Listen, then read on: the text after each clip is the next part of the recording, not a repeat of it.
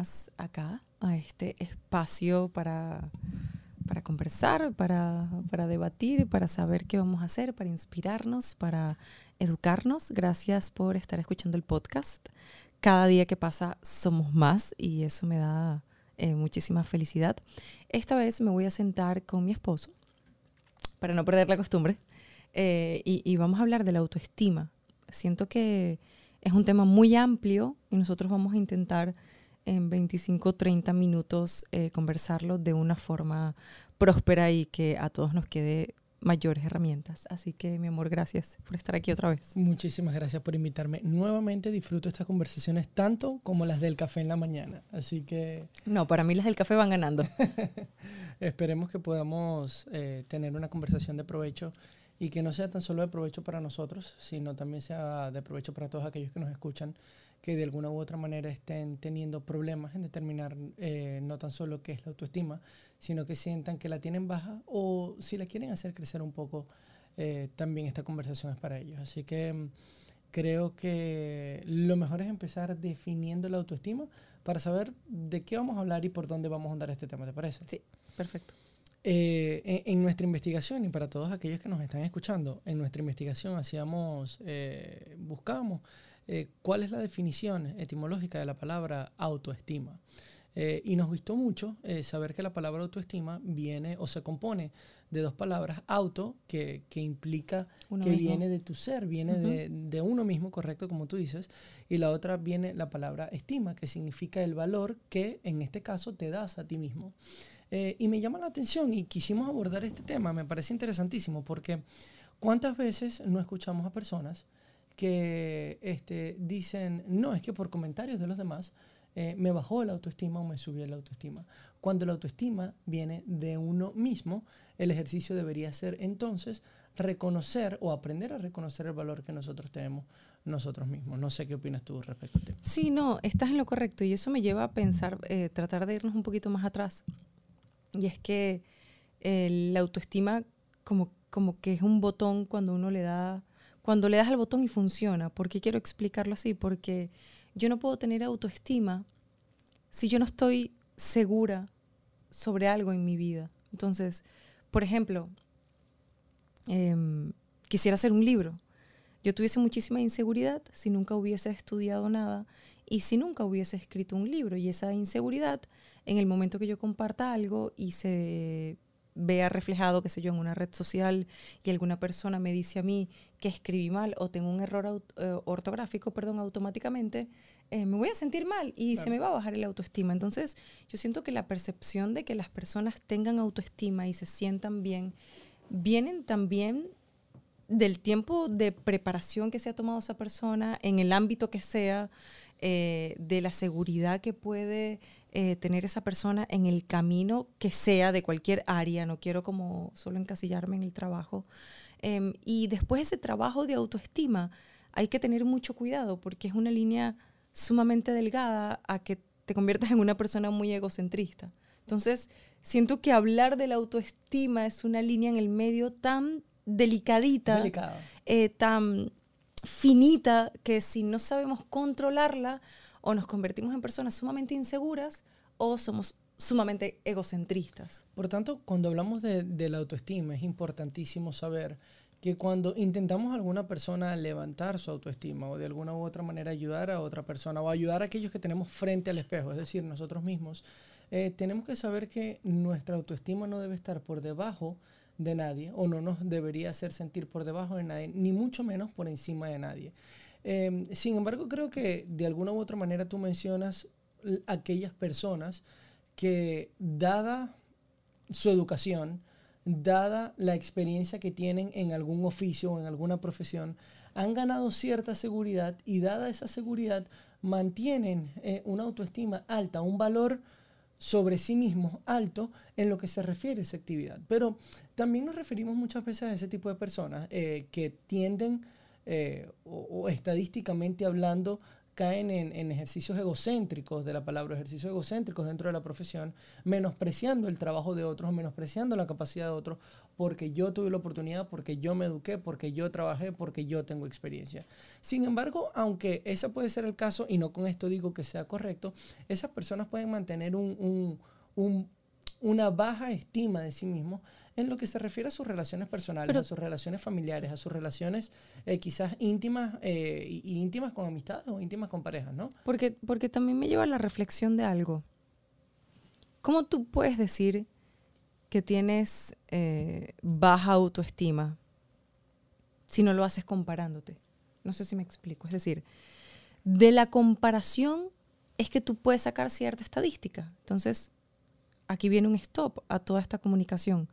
¿Qué pasa si dejamos de compararnos? Creo que no hay algo más dañino y más perturbador y más abrumador que compararnos con otra persona, creyendo que esa persona es más exitosa que uno o que tiene más atención que uno. Eh, simplemente siento que hay un reflejo de tus inseguridades y de tus incapacidades que solamente se pueden cubrir y se pueden nutrir de ti mismo. No va a pasar nada de una construcción si tu mirada siempre está puesta en que alguien es mejor que tú o alguien lo está haciendo mejor o peor que tú.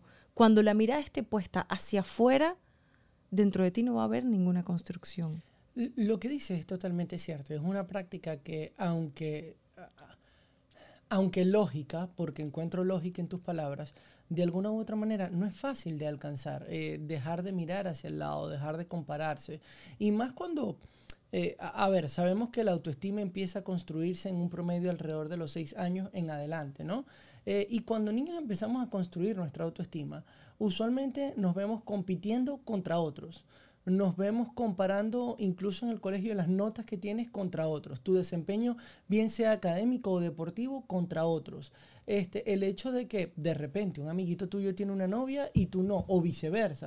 Entonces nos encontramos comparándonos eh, y midiendo el éxito que unos están teniendo en unas áreas y otros tienen en otras áreas. Yo creo que el ejercicio de dejar de compararnos viene de alguna, muchas veces, eh, como un ejercicio consciente ya en, durante el proceso de la adolescencia, incluso este, ya cuando te vuelves un adulto, ¿no? Y te haces consciente y dices, mira, es un ejercicio que me está haciendo daño, debo dejar de eh, menospreciar el valor que yo tengo, sin ánimos de pisar el valor que otros tienen, pero darme el valor que yo tengo. Y también me lleva a la reflexión de algo, cosa que no me gusta, y, y creo que esto lo hemos conversado con el café en distintas ocasiones, y es muchas personas afirman, no, es que tú estás bien, eh, o sea, tú eres perfecto como tú eres. Y yo digo, ya va, a ver, eh, como yo estoy en este momento, estoy bien. Eso no quiere decir que yo esté perfecto o no pueda aspirar hacia más como seres humanos somos agentes de cambio y cuando a mí me dice es que tú eres perfecto, digo, bueno, yo quizás puedo hacer un poquito más de ejercicio, eh, me puedo preparar mejor académicamente, puedo trazarme y alcanzar otras metas profesionalmente, o al menos intentarlos, para eso estamos vivos. Em, y, y siento que la autoestima juega un papel dual en ese particular. Siento que es difícil alcanzar el punto que tú dices, pero una vez alcanzado, no significa por eso que tengamos que estar perfectamente satisfechos con quienes somos al punto de que no nos movamos, al punto de que encontremos una zona de confort o comodidad que, no nos movamos más. Yo siento que la invitación también, cuando uno, y, es uno de los consejos que dan al momento de eh, buscar eh, generar o, o, aumentar de alguna u otra manera tu autoestima, es ser conscientes de lo que está pasando y tomar responsabilidad sobre nuestros actos. Entonces decir, epa, ser conscientes de quién soy yo me brinda los talentos necesarios, seas cuales fuesen, para perseguir mis sueños y mis metas y yo voy a aprender cómo manejar este vehículo que se llama cuerpo para llegar hacia mis metas. Pero también es decir, y tomar responsabilidad el camino que yo quiero caminar el camino, la meta que yo me he trazado es responsabilidad mía. Exactamente. Si no, de alguna u otra manera nos volvemos en, víctimas, ¿no? Sí, no, y, también el hecho de, no pensarlo de esa forma, o no trabajarlo, o no tener responsabilidad, o simplemente llevarlo Em, no me importa lo que sienta, voy a compararme con todas las personas y no le voy a prestar ningún tipo de atención. Eso afecta a todas tus relaciones, desde la relación de trabajo, relación de pareja, tus amistades. Porque imagínate que estés en el trabajo y quieras subir de puesto y no lo haces porque te la pasas comparándote con un compañero, porque, porque te la pasas en esa nube gris o negativo, diciendo que no eres capaz, que no tienes la oportunidad, que tú no tuviste la misma oportunidad que la otra persona, que tú no lo puedes hacer. Y ese mismo hecho afecta de que no te suban de puesto. Y es lo mismo con una relación. Cuando vienes de esa relación tóxica, cuando vienes de esa relación que, que lograste soltar, si no te construyes, si no te ves hacia adentro y dejar de compararte y no irte al extremo de ser egocentrista ni quedarte tan bajo como para ser inseguro, tener una seguridad que te permita a ti sentirte con autoestima alto en las acciones que estás tomando, puede ser que te haga caminar o transitar un camino donde consigas a una persona que hagan match y se pueda construir una relación, una relación saludable. Pero si estos factores no existen, simplemente lo que vas a repetir es un patrón. Es lo que, es lo que va a suceder. Y vas a seguir en una línea, eh, perdón, en un círculo cíclico, constantemente tóxico, donde tu autoestima siempre va a estar quebrada y donde nunca tuviste la capacidad de construirla. Entonces, el hecho de no prestarle atención a estas cosas quiebra todo lo que tienes alrededor. Y aquí viene una pregunta que de seguro has escuchado muchísimo, el ¿por qué siempre atraigo a los mismos hombres? En este caso, a las mismas mujeres. ¿Por qué siempre atraigo las mismas amistades? ¿Por qué las amistades me lastiman, hablan mal de mí? ¿Por qué esa persona me engaña? ¿Qué pasa? Y no solo es qué pasa para afuera para esa gente, qué pasa para ti. Recuerdo que hace poco escuchamos, eh, no recuerdo el autor o el conferencista que estábamos escuchando, pero que dijo un mensaje que a los dos nos ganó mucho que es cuando esas cosas pasan, tenemos que evaluar los estándares que nosotros permitimos en nuestra vida. ¿no? Eh, y él hablaba de, de, de, que son ciertos estándares que si no pasamos, cuando pasamos por alguna situación caótica, si no nos tomamos el tiempo para desmenuzar y describir a detalle esa situación caótica, si no nos tomamos el tiempo para aprender de esa situación caótica y si no nos tomamos el tiempo para determinar qué nos gustaría cambiar de esa situación caótica, nosotros seguiríamos entonces aceptando los estándares con los que estamos viviendo y eso va a seguir atrayendo el mismo tipo de situaciones. Si por el contrario nosotros tomáramos el tiempo para describir el problema, si nosotros tomáramos el tiempo para describir y saber qué nos gustaría que cambie de esa situación. Y si nosotros nos tomáramos el tiempo entonces y con responsabilidad tomásemos las acciones para cambiar esa realidad, probablemente tú vas a romper ese ciclo y vas a lograr eh, obtener resultados diferentes. Entendiendo que obtener resultados diferentes de alguna u otra manera va a sacrificar parte de quien eres hoy para convertirte en quien quieres ser mañana. Te quería hacer un par de comentarios porque cuando hablabas me, me y, quizás son dos temas un poquito aislados, uno del trabajo y otro de las relaciones, pero un, comentario y otra, y otra, una pregunta, ¿no?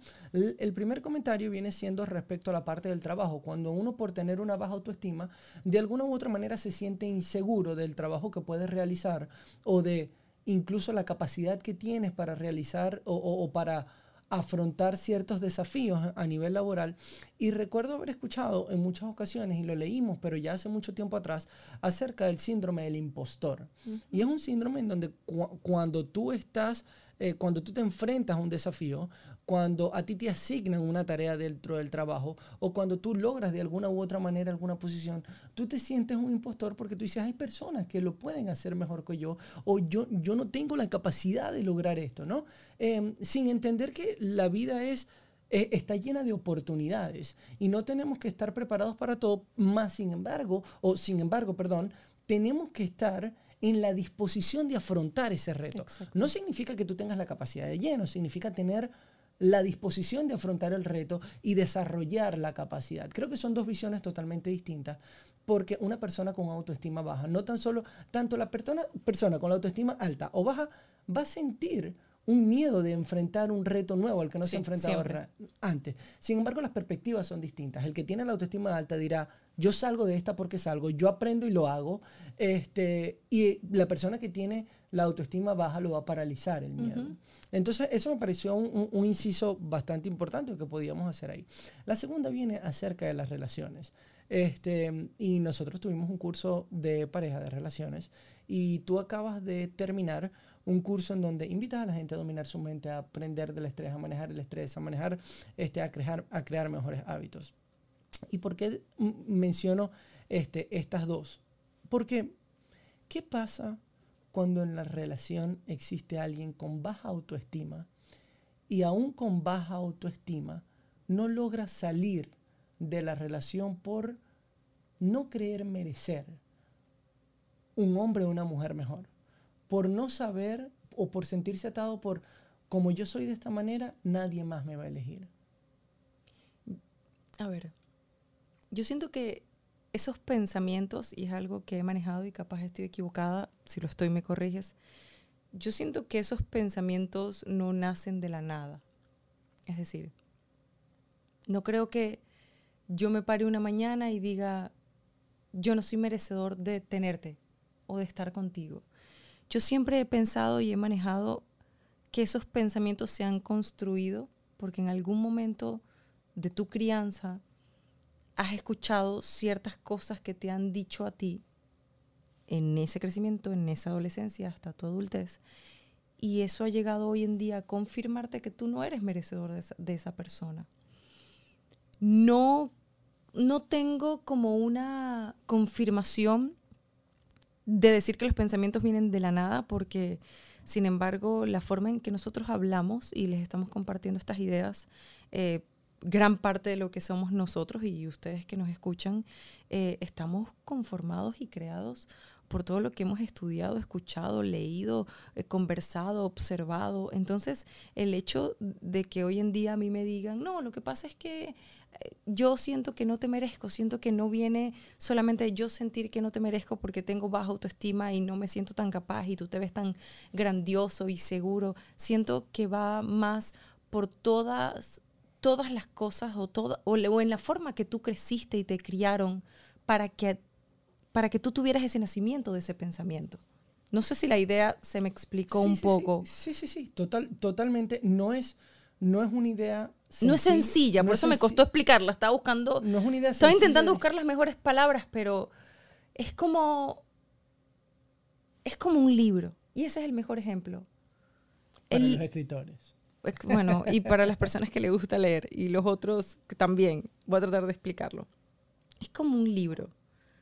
Cuando vas contando un libro, no, por muy imaginativo que sea, por muy de ficción que sea, esa ficción existe en alguna parte.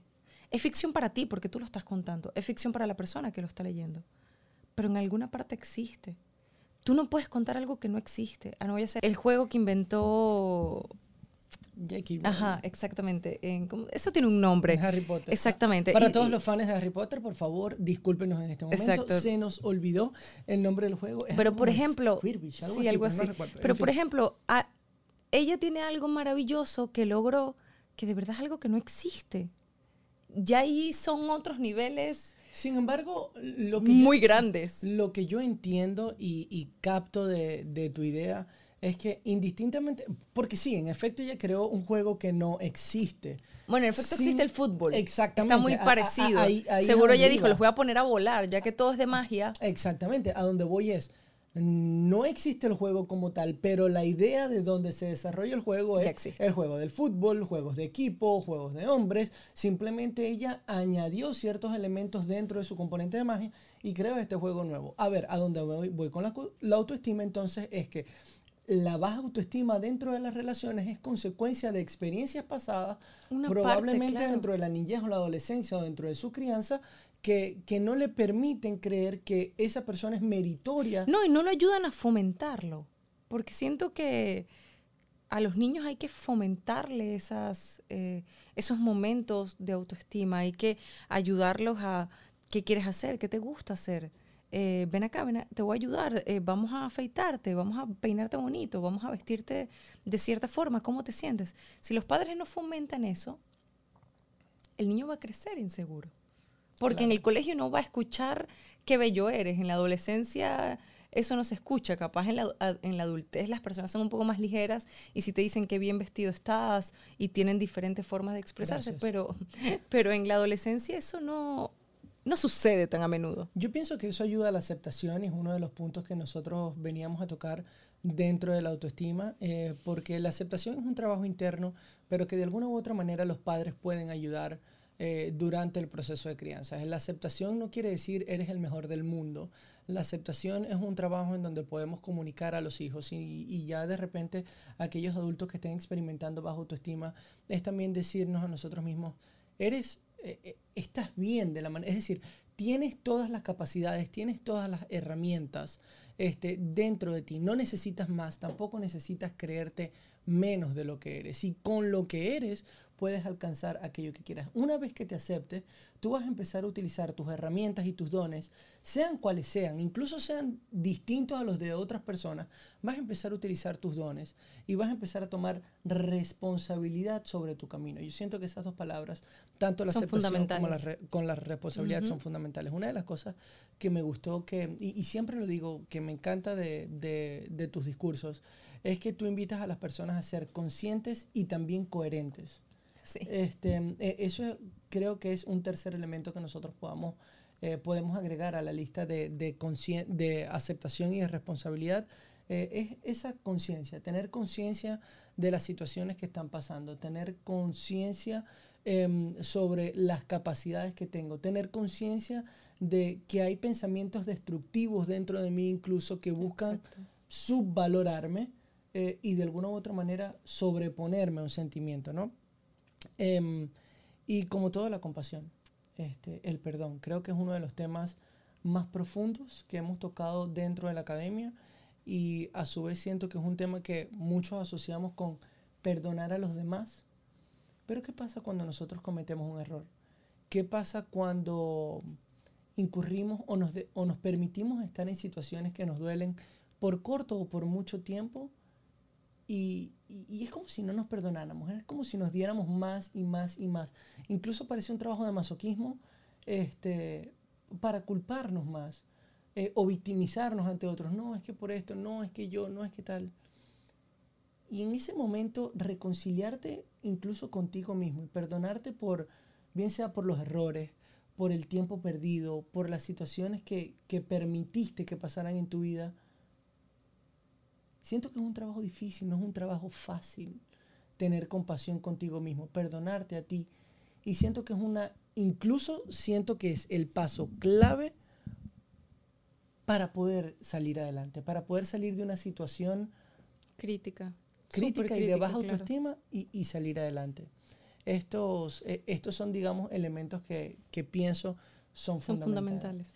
No, y ese camino del, del perdón y de la compasión Em, es un camino que se tiene que transitar por individual. Y siempre hago énfasis, y ya las personas que me han escuchado bastante saben que lo repito, eh, porque bueno, es lo que estoy estudiando actualmente por el proyecto. Es lo mismo que pasa con el duelo. El duelo es un camino individual. Por muchos libros que podamos leer, por muchos amigos que podamos tener, por muchas cosas que podamos afrontar, el duelo es algo completamente individual, es lo mismo que el perdón, es lo mismo que la compasión, es lo mismo que el desarrollo, que, que, tu, propia, que tu propio camino, el que quieras construir. Podemos, repito, leer muchas cosas y podemos instruirnos muchas cosas. Y eso es maravilloso porque gracias a la información es que tenemos la capacidad de expandirnos y de pensar diferente, de ver las cosas diferente, eh, de hablar diferente. Y, y, eso es bonito, eso es maravilloso, pero cada proceso, nosotros dos podemos ver un mismo curso. Él lo va a procesar de una forma, yo lo voy a procesar de otra, y ambos nos vamos a expresar bajo el mismo tema de diferentes formas. Entonces, siento que ese es el mejor ejemplo para cuando hablamos de, perdonarnos a nosotros mismos. Es como una mochila. ¿Quieres cargar con una mochila y una cantidad de aparataje ahí que tú dices, no quiero, quiero estar liviana? Empieza a intentar que las cosas fluyan y que si las cosas no están pasando como tú quieres que pasen, de igual forma están pasando y ya eso es algo positivo. Y si no está pasando nada, eso también está bien. Solamente siento que las personas no toman conciencia de eso y por, por cada ventanita que abrimos hoy en este episodio, esa ventanita abierta y no, y no entendiendo por qué está abierta, te puede generar mucha inseguridad y mucha eh, baja autoestima, pues. Puedes estar quebrado. Em, y por sobre todas las cosas, ten cuidado con las personas que te rodeas. es, es, un factor fundamental.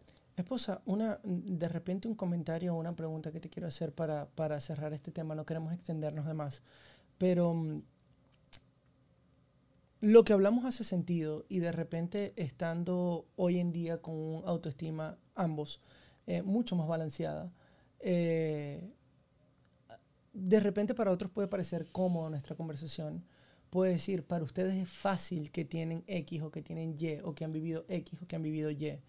Eh, ¿Cómo invitamos a esas personas a afrontar el miedo, a superar el miedo, este, sea cual fuese la situación que están pasando o sea cual fuese la causa que les genera una baja autoestima y les impide eh, salir adelante? ¿Cuál fuese un buen consejo para esas personas? Es que yo siempre he dicho que tienes que preguntártelo. Tienes que preguntártelo a ti mismo. Por ejemplo, em, tengo miedo de montar bicicleta. Vamos a hacer un ejemplo no me siento capaz. No, no, no vamos a hacer el ejemplo de la bicicleta, vamos a hablar de las conferencias. Yo no me siento capacitada de hacer una conferencia. Y yo voy a ir a ti y te voy a decir, no, no me siento, no estoy bien, me siento insegura, no tengo la capacidad, em, no creo que hable bien, no creo que me va a salir bien. Y la autoestima hacia abajo, hacia abajo, hacia abajo. Y tú me vas a preguntar, pero el ejemplo es que esta persona soy yo dos veces. Y yo del otro lado me voy a preguntar, ¿y por qué no te sientes capacitada? Y yo voy a responder, porque nunca he hecho una y nunca me he preparado para hacer una. ¿Y no crees tú que preparándote te puede generar a ti cierta seguridad que en el momento que lo hagas tu autoestima puede subir? Entonces decir, ah, tiene coherencia, me tengo que preparar. Entonces, más allá de invitarlos a mediten, eh, quédense tranquilos, cuidado con las relaciones y todo eso, los invito a que si no tienen el autoestima para hacer algo, pregúntense de dónde viene, porque la mayoría de las veces la falta de autoestima es simplemente falta de seguridad y la falta de seguridad simplemente falta de preparación. Y de la preparación, cuando te preparas muchísimo o en el área que te quieras preparar, vas a estar seguro y esa seguridad te va a hacer sentir bien y ya te sientes bien ya, ya estudié, ya, ya puedo pararme frente al público. Tu autoestima va a volver. A ver, entonces sí, sí, sí entiendo. Em, de repente empezamos con un proceso de descubrimiento en donde eres sincero contigo mismo, primero, primero que todo. Eh, la, bueno, es eh, correcto. Primero, la sinceridad, hablar sincero desde adentro contigo mismo, reconocer el problema, reconocer la situación y más allá de eso, uno, valentía para afrontar el problema y dos, educación y preparación para aprender a afrontar el problema. ¿Qué crees tú que es la seguridad? Tú como profesor, ¿qué te hace sentir seguro de que tú eres un buen profesor? No, bueno, incluso yo no pienso que sería arrogante decir, mira, yo siento que yo soy el mejor. No, no, un buen. Estamos hablando de un buen profesor. un buen profesor significa, para mí, el profesorado tiene su objetivo y el objetivo está en la responsabilidad que yo siento en educar a las mentes del mañana, al individuo que va a formar parte en la sociedad el día de mañana. En mi caso, yo formo a ciertos individuos de forma profesional para ejercer el marketing en ciertas empresas el día de mañana. Claro, pero tú como... Ya va, pero, pero yo siento, ver, correcto, que mis eh, habilidades tienen que fomentar ese objetivo, tienen que ayudarme a cumplir ese objetivo.